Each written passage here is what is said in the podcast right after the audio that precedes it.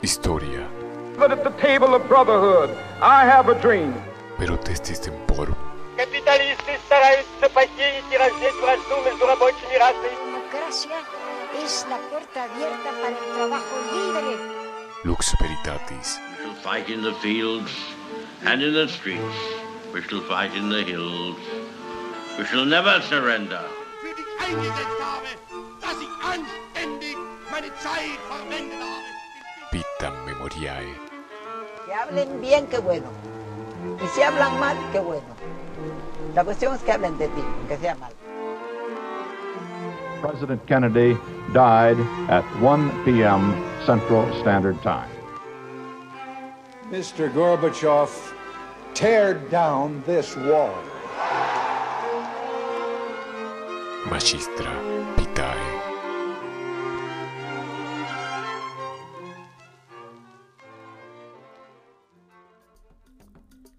Estamos en 1945, cerca de Naj Hammadi, en Egipto. Hay un grupo de campesinos que está escarbando la tierra en búsqueda de fertilizantes para sus cultivos. Se encuentran debajo de la pared de una montaña. Al cabo de un rato, descubren una enorme jarra de cerámica que aún está sellada. Curiosos y emocionados por el hallazgo, discuten qué hacer. Finalmente, se animan a romperla y quedan fascinados al encontrar 13 códices prolijamente encuadernados con tapas de cuero. Han hecho uno de los descubrimientos arqueológicos más importantes del siglo. En sus manos se encuentra un texto del cristianismo primitivo que había sido mencionado por San Irineo en su obra En contra de las herejías, escrito cerca del año 185 de nuestra era, y del que no se sabía nada más. Se trata del Evangelio según Tomás, el Evangelio apócrifo, que comienza diciendo, Estos son los dichos secretos que ha proclamado Jesús. ¿Por qué un texto cristiano tan importante estaba oculto en una vasija en el desierto? ¿Por qué no se conocían otras copias? ¿Quiénes fueron los que ocultaron con tanto cuidado estos textos? ¿Qué dice este códice que era necesario esconder? Para buscar las respuestas a estas preguntas, te propongo un viaje relámpago hacia atrás en el tiempo y detenernos en el año 325, en la ciudad de Nicea. Si te sentís perdido en el mapa, te cuento que Nicea queda en la actual Turquía. El imperio romano está dividido en Oriente y Occidente. Es una época turbulenta, de grandes cambios. El magnífico ejército que sometió al mundo conocido ahora se dedica solamente a defender sus fronteras de las constantes invasiones bárbaras y de aquellas que vienen desde Persia. La enorme maquinaria de guerra romana cuesta fortunas de mantener y la unidad histórica de Roma, la identidad del imperio, está erosionada desde adentro en la medida en que la crisis religiosa ocasionada por el avance del cristianismo en contra del paganismo enfrenta entre sí a ciudadanos romanos de todos los estratos sociales. Hubo guerra civil y llegó el punto en que el imperio quedó dividido en cuatro partes, cada una con un César o con un Augusto. Este periodo se llamó la tetrarquía. Fue Constantino I, el emperador, que consiguió mover las fichas con gran habilidad, convirtiéndose en el único emperador de Occidente después de su última batalla en el año 312, cuando vio en el cielo una cruz luminosa con el lema con este signo vencerás. Un año después, nombró al catolicismo religión oficial del imperio y terminó con las persecuciones. Con esa decisión determinó el futuro de la historia de Occidente. Como gran estratega que fue, buscó que hubiera unidad en el imperio y cansado de las constantes riñas intestinas en torno a temas religiosos, tomó la decisión de convocar a un concilio y llamar a todos los obispos católicos con el fin de unificar un único criterio. Constantino había puesto fin a las persecuciones y a los martirios de los cristianos. Los había favorecido ampliamente. El emperador se presentó ante los 300 obispos vestido de oro y se dedicó a moderar las discusiones desde una mirada política, no teológica. El debate entre los hombres de la iglesia era acaloradísimo. El tema central que dividía las aguas era la divinidad de Jesucristo. De un lado estaba la gran mayoría que sostenía la consustancialidad, es decir, padre e hijo eran lo mismo y cuyo principal adherente era Atanasio, el obispo de Alejandría. Jesús, que conozco como mi redentor, no puede ser menos que Dios. En la otra esquina del ring estaba Arrio, un diácono de Egipto con muchísimos seguidores, un concepto con el que podemos simpatizar, ya que tenía tanto peso en la antigüedad como en el presente. Arrio sostenía que el Hijo no compartía la misma divinidad del Padre. Nosotros, nosotros somos perseguidos porque decimos que el Hijo tiene un comienzo, pero que Dios no tiene comienzo. El ganador fue Atanasio. Arrio fue excomulgado y el emperador decretó la primera quema de libros cristiana de la historia. Si se encuentra algún escrito sobre Arrio, podrá ser arrojado al fuego, por lo que no solo se borra la maldad de su enseñanza, sino que no quedará nada para recordarlo. Y por esto hago una orden pública de que si se descubriese que alguien esconde un escrito redactado por Arrio y no lo lleva inmediatamente a su destrucción por fuego, la pena será la muerte. Tan pronto como se descubra su ofensa, él podría ser sometido a castigo capital. ¿Cómo puede ser que 325 años después del nacimiento de Jesucristo, sus seguidores discutan al punto de necesitar que un emperador romano ponga las cosas en su lugar? Es que por aquel entonces había muchos cristianismos posibles. Urgía la necesidad de unificación para dejar atrás discusiones esenciales, como la naturaleza divina de Jesús, y poder avanzar ocupándose de cuestiones políticas de manera tal que la nueva religión pudiera desplegarse por el globo unificada con un único dogma. Para conseguirlo, era indispensable hacer un proceso de edición de los cientos de textos sagrados que circulaban de comunidad en comunidad. Cuando Constantino mandó a quemar todo lo escrito por Arrio, su intención era borrar de la memoria colectiva versiones alternativas del dogma estipulado. Y como nunca un emperador romano se andaba con chiquitas, su amenaza de castigo mortal había que tomársela muy en serio. No eran solo los escritos de Arrio los que postulaban otras teorías polémicas. Entre los grupos cristianos desperdigados por el mundo antiguo circulaban escritos que se iban enriqueciendo con la transmisión y que pasaban en copias de región en región. Eran supuestamente escritos por quienes fueron testigos de la vida de Jesús.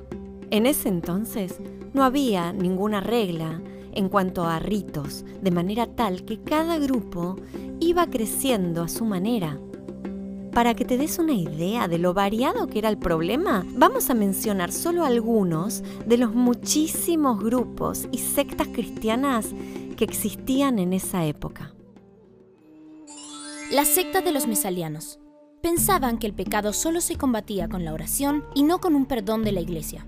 Tampoco creían que el bautismo tuviera algún efecto sobre el mal. Solo rezando se llegaba a Dios. Los nestorianos sostenían que Jesús estaba conformado por dos naturalezas opuestas, la divina y la humana, pero predominaba el hombre sobre lo divino.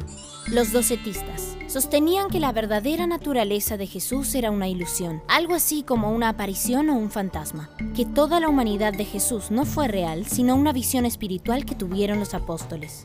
Los adopcionistas sostenían que Jesús era un ser humano elevado a una categoría superior porque Dios lo había adoptado en algún momento de su vida y le había dado un lugar especial entre los hombres como hijo adoptivo. Los novacionistas eran muy rigurosos y no aceptaban que la iglesia autorizara y perdonara a aquellos que habían renegado de la fe en la persecución, ni los que habían cometido pecados mortales, ni los que se habían casado en segundas nupcias. Ellos se llamaban a sí mismos cátaros. Si la palabra te suena, es porque esta secta sobrevivió hasta la Edad Media y fueron víctimas de una famosísima masacre en Francia. Podríamos mencionar muchísimos otros grupos, pero vamos a hablar, por último, del grupo más famoso, el que le provocó inmensos dolores de cabeza a los líderes de la iglesia oficial primitiva. Estos eran los gnósticos. El gnosticismo fue la corriente más popular y la que se ramificó por todos los confines del imperio. Se expandió por todo el mundo antiguo alrededor del año 100 de nuestra era, pero tiene raíces muchísimo más antiguas. La palabra gnosis significa conocimiento.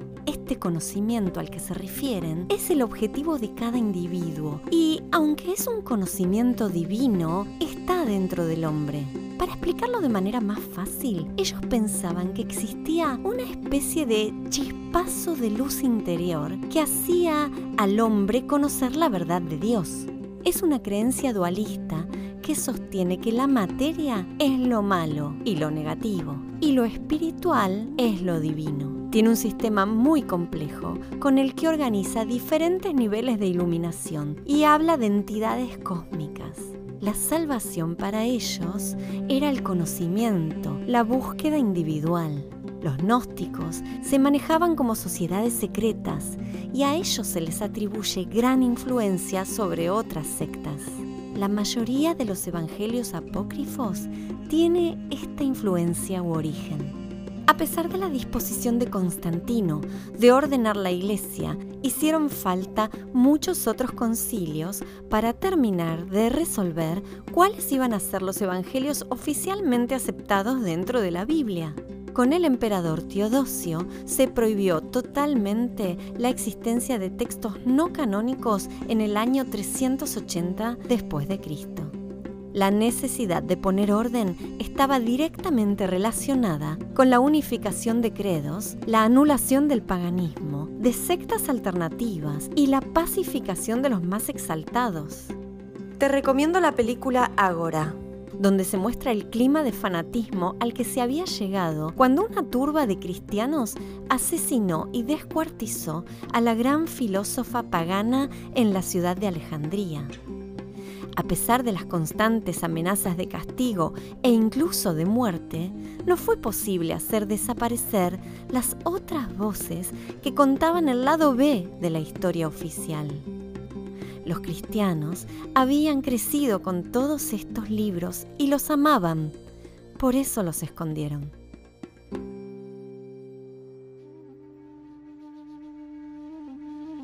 Los apócrifos son muchísimos y los hallazgos de los más polémicos son relativamente recientes. En 1886, en el Alto Egipto, un arqueólogo, excavando la tumba de un monje del siglo VIII, encontró el Evangelio de Pedro. En 1896, un estudioso alemán encontró el Evangelio de María Magdalena en un bazar. En 1947 se descubrieron los rollos del Mar Muerto, compuestos por 972 textos cuya datación se ubica entre el año 250 a.C. y el año 60 después de Cristo. Y en 1978, un campesino encontró en Egipto, cerca de Bani Mazar, el Evangelio de Judas. Estos descubrimientos no son únicos. Ya en la Edad Media circulaban múltiples escritos que fueron incorporados informalmente por la Iglesia.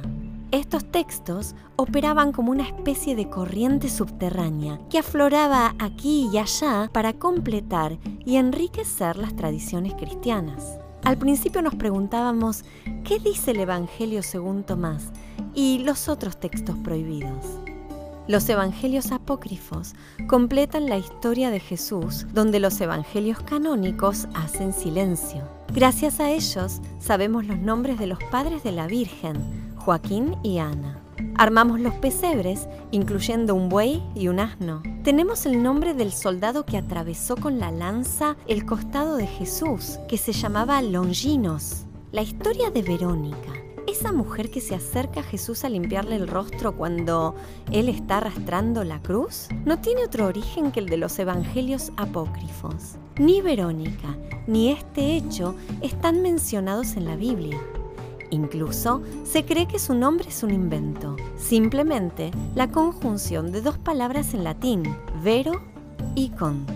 que quiere decir imagen verdadera. Sin embargo, el paño donde quedó reflejada la imagen de la cara de Jesús es venerado en el santuario italiano de Manopelo, al igual que el santo sudario de Turín. Esta reliquia fue investigada científicamente y aún hoy hay controversia sobre su autenticidad. Se dice que el pigmento de la impresión es idéntico de ambos lados, como si fuera un negativo fotográfico. ¿Y qué decir de los Reyes Magos? Sabemos su nombre gracias al Evangelio armenio de la infancia, que los describe con lujo de detalles. Eran Melchor, el rey de los persas, Gaspar, el rey de los indios, y Baltasar, el rey de los árabes.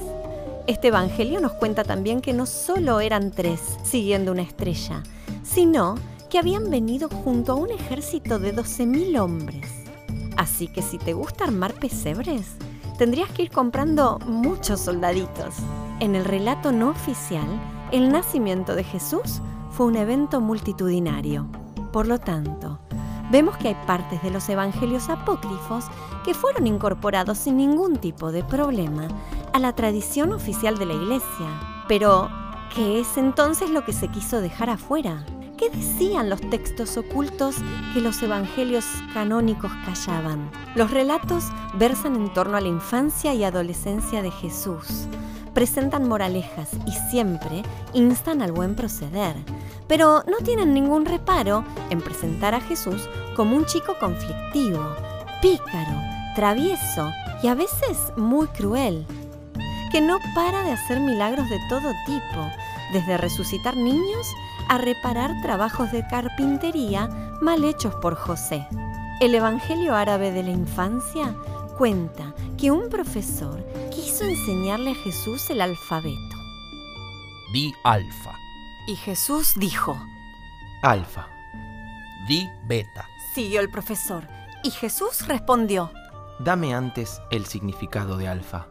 El maestro, sintiéndose desafiado, se enojó y le dio una cachetada. En ese momento su mano se secó y el hombre cayó por tierra muerto. El niño se fue y se mezcló con el gentío. Cuando José se enteró de lo sucedido, le prohibió salir de la casa recriminándole que todo el que tenía problemas con él terminaba muerto. Según este Evangelio, Jesús, de niño, se la pasaba todo el tiempo haciendo milagros, como cuando sus amigos lo desafiaron a ver quién hacía la mejor figurita de barro, y él, orgulloso, mostró una docena de pajaritos que había hecho. Como todos los chicos se rieron, Jesús dijo que su obra era la mejor de todas. Y en ese momento, las bolitas de barro se convirtieron en gorriones que salieron volando.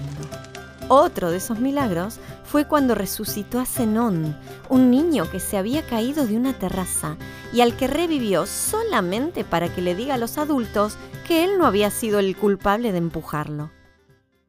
Los apócrifos dan detalles de otros hijos que tuvo José el carpintero, pintando un panorama de familia numerosa.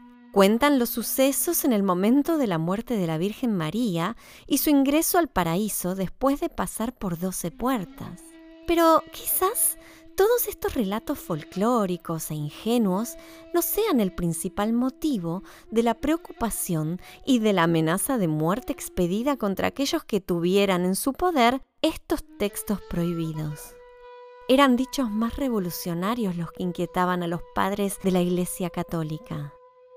Afirmaciones que desafiaban el liderazgo organizado y verticalista que el emperador Constantino y los líderes de la Iglesia necesitaban imponer para concretar la consolidación del culto y dejar atrás las polémicas internas. En el Evangelio según Tomás, el que afirma poseer las verdaderas palabras dichas por Jesús, podemos leer. Parte un madero y allí estoy yo. Levanta una piedra y me encontrarás allí. El reino del Padre está extendido sobre la tierra y los hombres no lo ven. En el de María Magdalena dice, No impongan más preceptos que aquellos de los que yo fui testigo. En el Evangelio de Judas, el apóstol no es el gran traidor, sino que es el elegido por Cristo para concretar el destino de la crucifixión, liberándolo a Judas de toda culpa por haberlo entregado. Más bien, es el más especial de los discípulos, ya que el Salvador confió en él para hacer real el acto más difícil. La participación de las mujeres en la iglesia primitiva era activa. En el Evangelio de María Magdalena, ella se muestra en un rol de preponderancia por sobre los apóstoles. Este texto del siglo III, del que solo hay unos pocos fragmentos, la muestra dando instrucciones a los discípulos y relatando su exclusiva visión de Jesús resucitado, razón por la que Pedro se mostró ofendido y celoso. En el siglo IV comienzan las primeras historias sobre cómo María Magdalena fue a predicar a Francia junto a una niña, Sara, supuestamente hija de Jesús. Ella se convirtió en una santa católica no oficial que actualmente es venerada especialmente por los pueblos gitanos. En una iglesia de un pueblo del sur de Francia llamado Saint-Maximin se venera una calavera que se cree fue de María Magdalena, ya que ese es el lugar donde ella murió. El Código da Vinci juega con esta historia de la descendencia de Jesús, de una divinidad femenina y de un santo grial que no sería un cáliz, sino que sería los hijos de Jesús.